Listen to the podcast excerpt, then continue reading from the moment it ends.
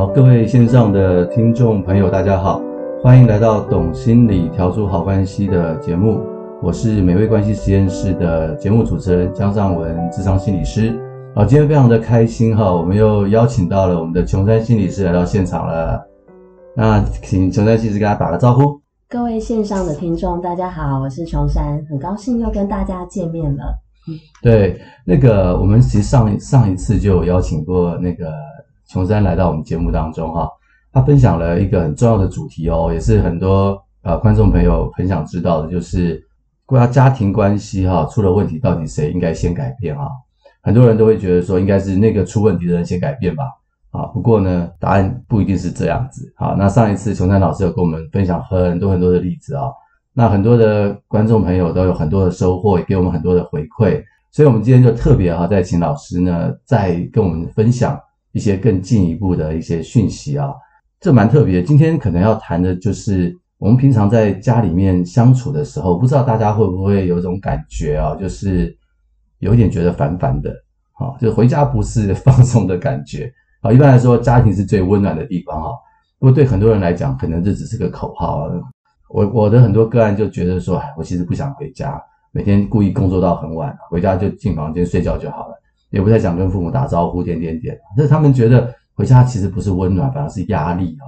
然后最近那个快过年又快到了嘛，那大家又开始有点焦虑了，因为过年就要回娘家嘛，啊，或者是回这个婆家，点点点啊，一开始有一大串的问题要问了。所以我们今天特别请到这个琼山老师哦，跟他去分享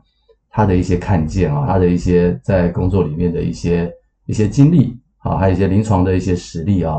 那我相信会是一个非常精彩的分享。那我们就把时间交给这个琼珊老师。今天还蛮想跟大家来谈谈所谓的那个慢性焦虑的问题。但在这之前，我想要先让大家要有一个理解的部分，是指说，如果我们一群人，类似一个家人好了，以家庭来讲，一群人聚在一起的时候，只要时间一久，基本上我们的生理、心理都有可能会有一个相互影响的状态。我们通常会把一个家庭视为一个像是情绪单位的概念，也就是说，在这个家庭里面，情绪一个人有情绪的时候，会流动到另外一个人情绪的身上。那我这边特别指的，当然就是指焦虑情绪的部分。哦，焦虑情绪哈。那那个，那老师，你刚刚提到说，一个人有情绪就会就会流到另外一个人身上哈。那我最近因为刚好前几天吧，刚好有那个什么家暴的新闻呐、就是有一个一个一个女生啊，她蛮有名的，是个立委啊。那她好像就被家暴了这样子。那被家暴以后呢，就让我想到以前我在处理一些家暴的一些例子哈。就是有很多那种爸爸可能工作很累啦，回家不能把气出在老板身上嘛，要不然他就没工作了嘛。然后他就把气回家就出在这个小孩啊，或者是太太身上啊。所以老师，你刚刚讲的是这种所以情绪的流动，就是指。这种类似的事情，对，嗯，暴力的部分当然是比较，我觉得这是这部分确实是一个比较明显的例子啊，就是一个人的情绪升温到一种极致的程度，情绪化的反应太高了，很多的生气、愤怒无从发泄，或者他刚好对面对眼前人有一个情绪性的反应非常的高，所以衍生出来的那个情绪性反应，那当然就包含着有可能暴力，特别是以肢体冲突来讲。是情绪化反应下的那个产物。对对，我我其实可以理解那个老师说的那种所谓的焦虑的感觉啊，就是我常跟一些个案工作的时候啊，我就发现他们小时候啊，假如他们的那个啊父亲啊，有时候回家会骂人的啊，压力太大了啊，他们其实往往啊就会觉得很担心父亲回家，那回家之后就就觉得可能要察言观色一下，看起来好像是怕父亲啊，但是好像。感觉他整个人呢，就是会很紧张紧张的感觉，好，只要提到原生家庭，他就觉得浑身不自在。对，我觉得可能是不是就是类似这样的一种情况？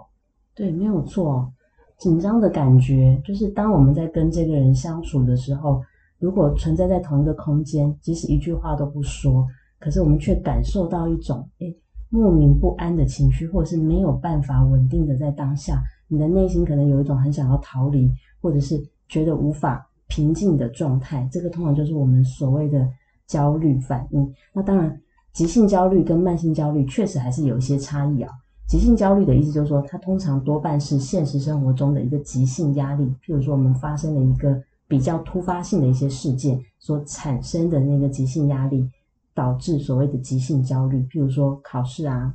搬家啊、要结婚啊，像这样子的生活现实中的压力事件，都是属于急性压力的范畴。那慢性焦虑怎么来的呢？慢性焦虑多半就是急性压力一直都没有获得改善跟调节。然后时间一久，只要持续的时间够长够久，强度够大，或者是一些慢性焦虑是存在在家庭系统，也就是说，本身在父母身上，也许就有一些慢性焦虑的状态传递到孩子身上的这个部分，也是属于慢性焦虑的范围。哦，原来是这样子。哦，那我想可能是大家可以比较能够理解了。哦，那我们生活中可能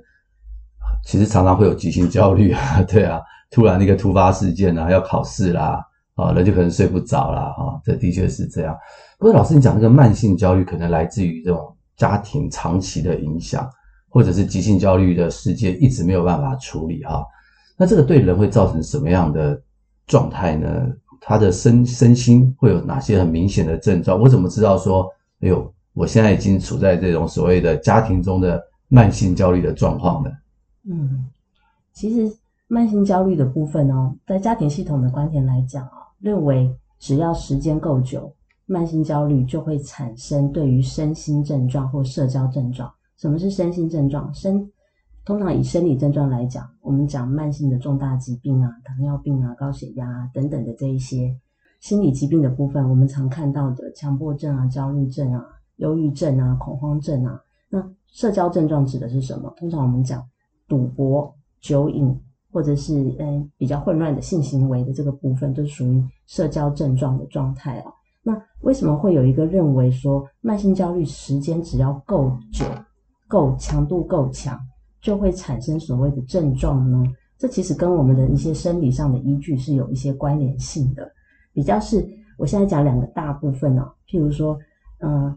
自主神经系统里面，我们通常有交感神经跟副交感神经。那基本上交感神经当然就是属于我们在战或逃的反应里面，特别是有压力要来的时候，我们会去做反应的那一个那个神经系统的部分。但是自主神经系统的激发，它确实是会让我们的那个肾上腺的髓质分泌出所谓的正肾上腺素或者是肾上腺素。那基本上突发性的压力，我们确实会分泌这两种激素，可是长期下来，这两个激素如果一直都在，它确实是可能会对。于生理有一些些不良反应的。那第二个部分是指内分泌系统里面，我们有个叫做 HPA 轴的部分哦。意思意思就是说，我们从呃下视丘到脑下垂体到我们的肾上腺皮质，这样子压力来的时候，基本上 HPA 总会作用，它会促使肾上腺皮质分泌出所谓的糖皮质激素，也就是我们俗称的压力荷尔蒙皮质醇。现在的医学研究发现，其实皮质醇跟我们的生理疾病、心理疾病都是有一些些关联性的了。嗯嗯，谢谢老师的分享啊！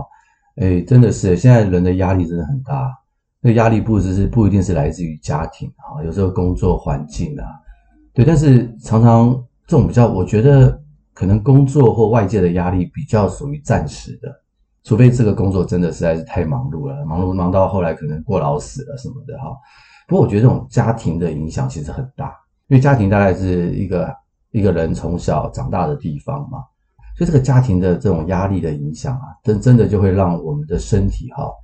长期处在这种紧张的状态，心里面啊，那我们的身体就会有反应，好，就像刚刚老师所说的，就会分泌那个所谓的压力荷尔蒙。那这个压力荷尔蒙啊，其实对我们的身体来讲啊，它不是说哦一直分泌压力荷尔蒙是件好事哦，它其实会造成。我们身体或者心理上的一些一些伤害，所以就变成说，我们很多人可能其实我们一直在分泌这个压力荷尔蒙，我们其实不自己不知道啊，我们没有一个像那个血糖计一样去测一下我们的压力荷尔蒙指数到底有多高。目前好像没有这个技术，将来希望有了，我们就可以让自己的心思是比较平静一点。那这种压力荷尔蒙长期分泌的话，就是像老师刚刚所说的，就变成一种所谓的慢性焦虑，对不对？嗯。应该认真来说，是慢性焦虑本身的存在会促使我们的那个 HPA 轴分泌出，就是肾上腺皮质分泌出所谓的那个压力荷尔蒙，那压力荷尔蒙当然现在在研究上面，其实跟女性肥胖啊，就我们突发性的肥胖，或者是跟嗯糖尿病，或者是跟阿兹海默症、忧郁症等等，在实证研究上面都有一些些关联性。那甚至我最近看到一篇文章，有关于那个嗯中研院最近发表的，他们发现了一个东西是心理压力到底如何产生生理疼痛。我相信线上的听众啊，有一些确实可能搞不好在生活中，或者是我们身边周遭的亲属，会有一些。生理疼痛的状况，可是却找不出病因。哦，这种这种非常多，非常非常多。我我就有一个呃一个例子可以分享一下哈，就是呃这种这种例子蛮多的，所以不是针对谁哈，稍微分享。就是我有一个个案哈，他来跟我呃智商的时候，我们谈的是心理问题啊。那谈谈之后，我才发现说，哦哟，他跟我讲说，他刚收到健保局的通知啊。我说什么样的通知？他说他看病次数太多了，他一年哈大概三百六十五天，他大概去了三百天看病。然后他说他几乎每一天都去医院。我说你发生什么事情？他说他就觉得他自己那边痛这边痛啊，然后他就去检查，可是检查完之后都发现没有事情。嗯，啊，他这样子他这样子做已经长达十年之久了。哇！然后我说啊，我说你几乎每天都跑医院？他说对。啊，我跟他讲说。啊，我说我不是医生啊，不过根据我的看法，你有可能是所谓在我们的身心症状里面叫做绿病症。嗯，我说你这个叫绿病症的话，就是因为你其实很焦虑，那你这个焦虑哈没有办法用一些适合的方式呢去处理，它就展现在你的身体疾病上面。其实你身体是没病的，你的身体只是反映你心里的痛。他大吃一惊呢。他就开始去想，他这十年来到底发生什么事情。后来我们谈了蛮多他的他背后的一些原因，你知道很有趣。我们谈了一段时间以后，他他有一天跟我讲说：“哎，那个那个心理师，我跟你说，我这个礼拜没去看病了。”他说：“我一天都没去看的。”我说：“对啊，因为你是绿病症，你不是真的生病，你是要处理你焦虑的问题。”他就很开心，你知道，他说：“我终于不用跑医院了，一天到晚去挂号都快累死了。”我想可能就是像老师刚刚所说的那种状况，就是心理的压力转换成生理的痛。嗯，对，尤其特别，我刚刚讲到的这一篇研究啊，真的发现说，中研院的团队发现，长期的心理压力刺激会引发我们的个体内一个叫做脂质产生过量的氧化压力及伤害，会导致我们的那个溶血卵磷脂浓度上升，而产生长期的非发炎性的疾病，类似于像是，嗯、过去一直找不到病因的那个纤维肌痛症。对，就我们常常讲的那个，应该是纤维肌痛症的这个病因，就是他们也是全身疼痛，只要有神经漫步的地方，都会有疼痛的状况。那刚刚上文的这个例子啊，真的也让我想到，我有一个来谈者，他就是属于全身疼痛的这个疾病，当然他还有复合式其他的心理疾病。我用模拟案例来说明哦，嗯，慢性焦虑是怎么影响他产生这么多这么多的复合式的疾病？某个状态就是他跟他的家人。在关系上面，因为长期性的冲突，常常在沟通上都没有办法好好的沟通，以至于到后来他已经是成人了，可是他每次只要一跟家人见面，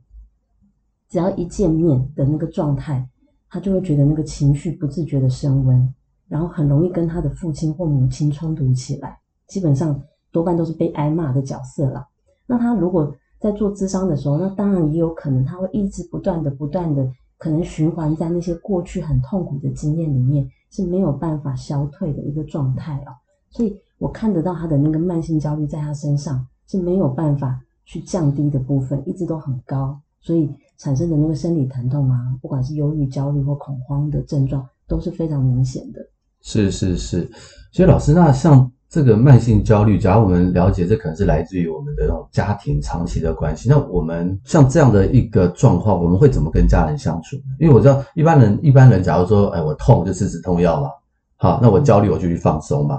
可是我不能离开我的家，呵呵，我不能说，呃，我家里让我不舒服，我就离家啊，除非他经济独立了嘛。那很多人没做不到，所以他们通常会用什么样的方式去处理他们在家里面的慢性焦虑？确实。如果我们相信人都有一种叫做避苦求乐的生存的心态啊，基本上我们怎么处理？接触的时候，当然真的多半都是冲突，好像就是要，好像即使不说话哦，坐在那边都会感觉到自己那个血压在上升的状况，然后心里想着对方是不是要找我麻烦了，或者是待会我要怎么办，怎么应应的状态，还蛮明显的。现在其实，在很多大学生身上，我看到他们的家庭关系都有一些些这样子的状态，会做的处理方式还蛮大一部分的，常常会是，譬如说，干脆索性搬出去，要搬出去。对、嗯、我常常看到那个搬出去啊，不要接触啊，或者像上文刚刚提到的那一个状态是。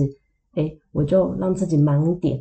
晚一点回家。就是对他们来说，那个避苦求乐的方式有一个，就是我减少接触。好，减少接触，对对。但是其实减少接触这件事情哦，好像只是在当下你的情绪不会有这么大的起伏，可是慢性焦虑其实依然还是存在在我们的身心上。嗯嗯嗯，意思就是说，呃，你只是暂时好像解决了这个方法。解决了目前的焦虑啊，让它不要升高，可是不代表这个慢性焦虑消除了，嗯，对不对？大概是这个意思吧。对，而且，呃，而且认真的说哦，基本上慢性焦虑只要一升高，我们会观察到，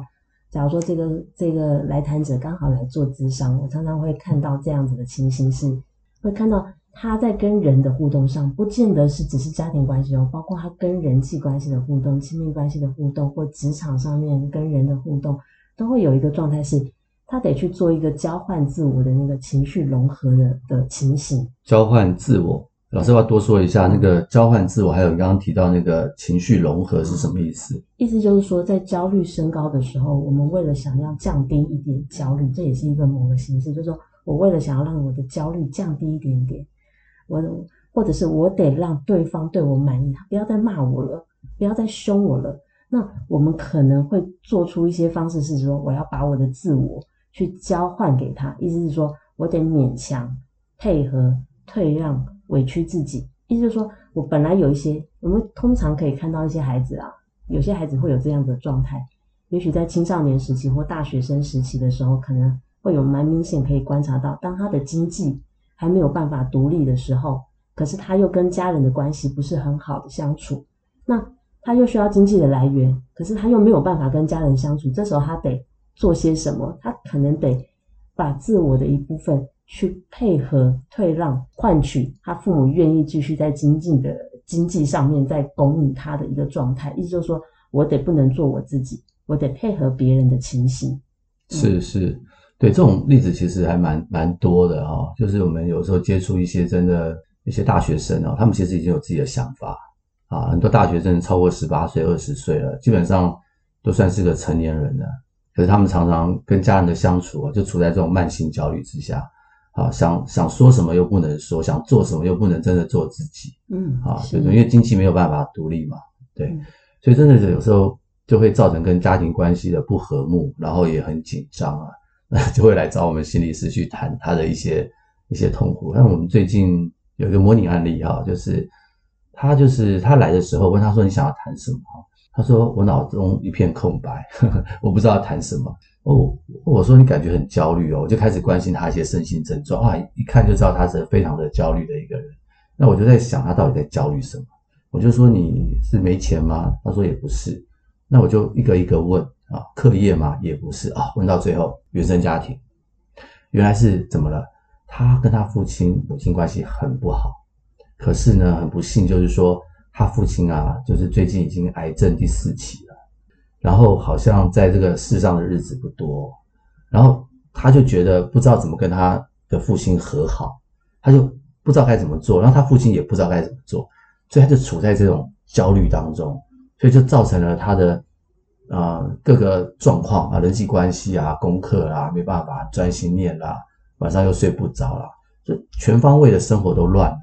所以后来我们就开始谈他跟他父亲的关系，他的焦虑度就慢慢的下降。所以我真的是觉得很多人哈内心的一个所谓的慢性焦虑哈，真的就是来自于跟家庭的这个互动跟关系。是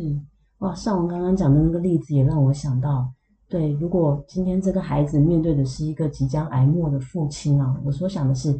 要相信哦，不管这个你的家人在世或不在世的，你跟他之间哦，其实。我们我们跟父母之间，不管他存在或不存在，其实都存在着一个叫做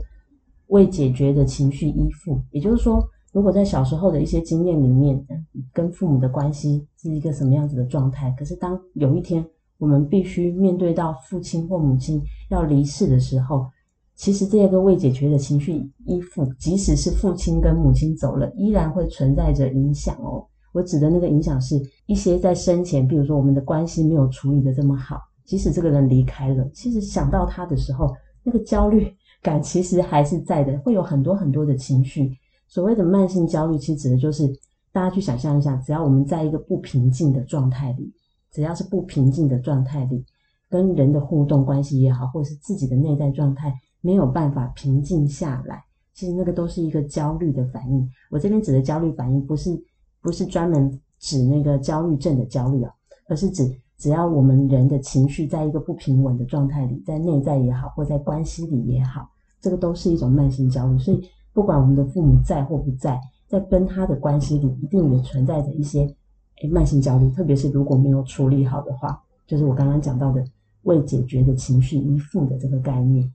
真的是这样，我我我们的临床经验的确是如此。很多很多来谈者哈，有时候他是在谈他现在的状况，好，不过大部分的来谈者都是谈他过去没有处理完的一些未满足期待，或者是老师讲的这个没有处理完的。依附的一些焦虑的一些问题，那真的是这个样子。老师，呃，你有没有？你能不能分享一个，就是说一个例子哈？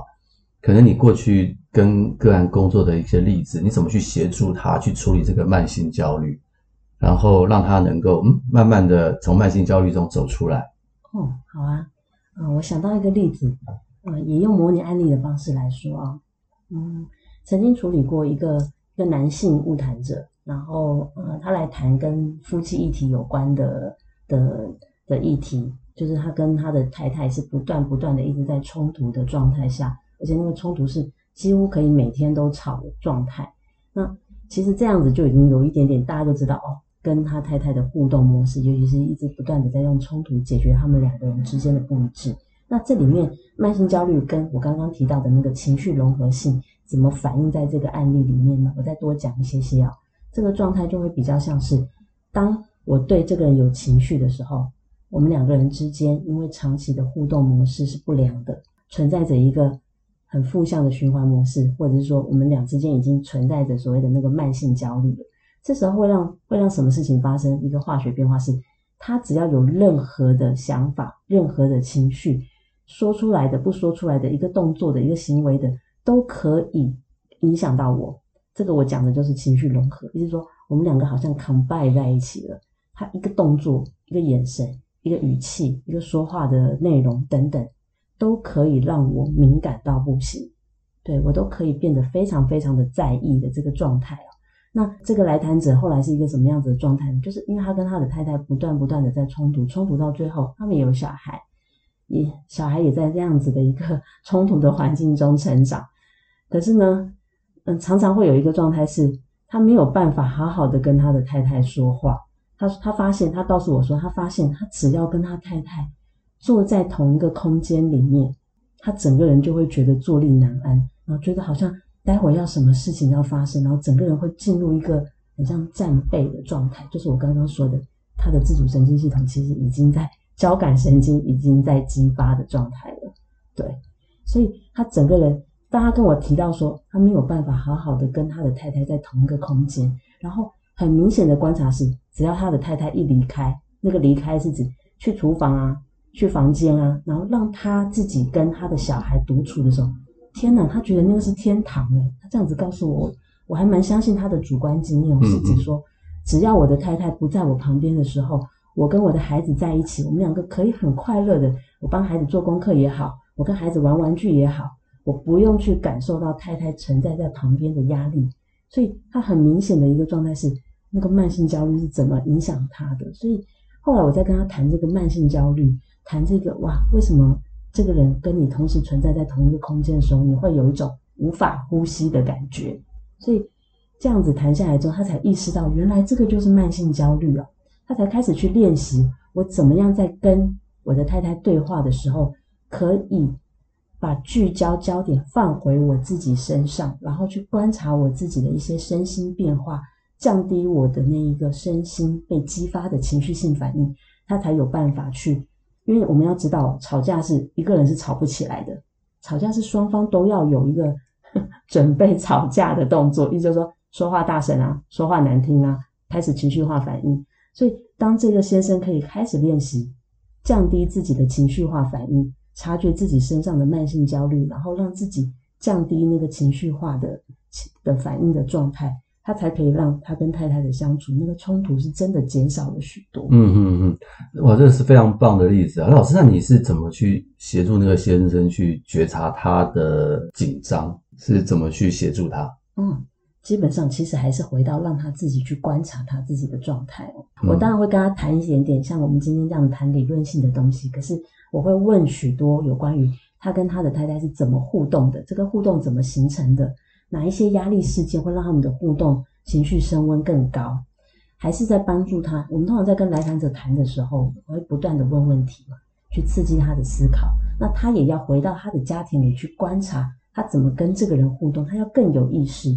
我只是有意识是指说，我我们相信哦，人有情绪系统，也有所谓的理智系统。大部分我们的情绪性反应都是因为情绪系统高过于理智系统，也就是我们的前额叶飞掉了，只剩下杏仁核在作用，所以常常会是一个失去，就是我们的理智线断掉的状态哦。当然，帮助他回到他的家庭里观察，他要细微的去观察他到底怎么跟他太太互动的，怎么吵起来的，吵架的过程怎么吵。吵完之后他会怎么做？这些历程上面，诶，一一逐步的去帮助他理解之后，他看到这一些，他才有办法开始进入啊，要去思考我到底接下来我想要往哪里走？我想要继续跟太太这样吵下去吗？还是我想要改变跟他的沟通模式？可是我又改变不了对方，对，他只能改变他自己，他要用他自己的，让他的理智系统可以回来，嗯，驾驭他的情绪系统。才能够去不被太太的一些反应去激怒啊，或者是好像随时都要准备要挑战对方的感觉。是是是，谢谢老师的这个分享啊。的的确是啊，因为这人在很紧张的时候啊，或者是 这个心跳很快的时候啊，你你想的事情，要不然就是打，要不然就逃吧。大概你很难透过理智去跟另外一个人沟通哈。所以刚刚老师的分享就让我想到说，对啊，的确是，假如我们对我们自己在一个环境中。哎，是什么原因会紧张啊？或者是什么原因会焦虑？只要我们对这个东西有一些认知的话，我们就可以去觉察嘛。那我们去觉察之后呢，我们就可以啊、为自己做一些准备。好像像有时候我的孩子啊去考试之前，他们难免都会紧张啊，我就教他们做这个正念呼吸，跟着爸爸一起做。哎呀，做一做，做个十分钟，他稍微就感觉好多了。对，那其实因为他知道自己会长啊。那我这里常听到有一些。来谈者说，他其实工作做得好好的，他在上班的时候，老板一经过他就开始紧张。那其实老板也没干嘛，他就觉得老板经过就是要看他有没有做错，啊，他就开始紧张。对，他有时候就造成他工作上的一些困扰。我就开始跟他讲说，其实要从一些理智上去思考到底发生什么事情，而不是会好像活在一种过去想象的一种情境当中。嗯，是对。哇，上文讲的这个部分真的也也。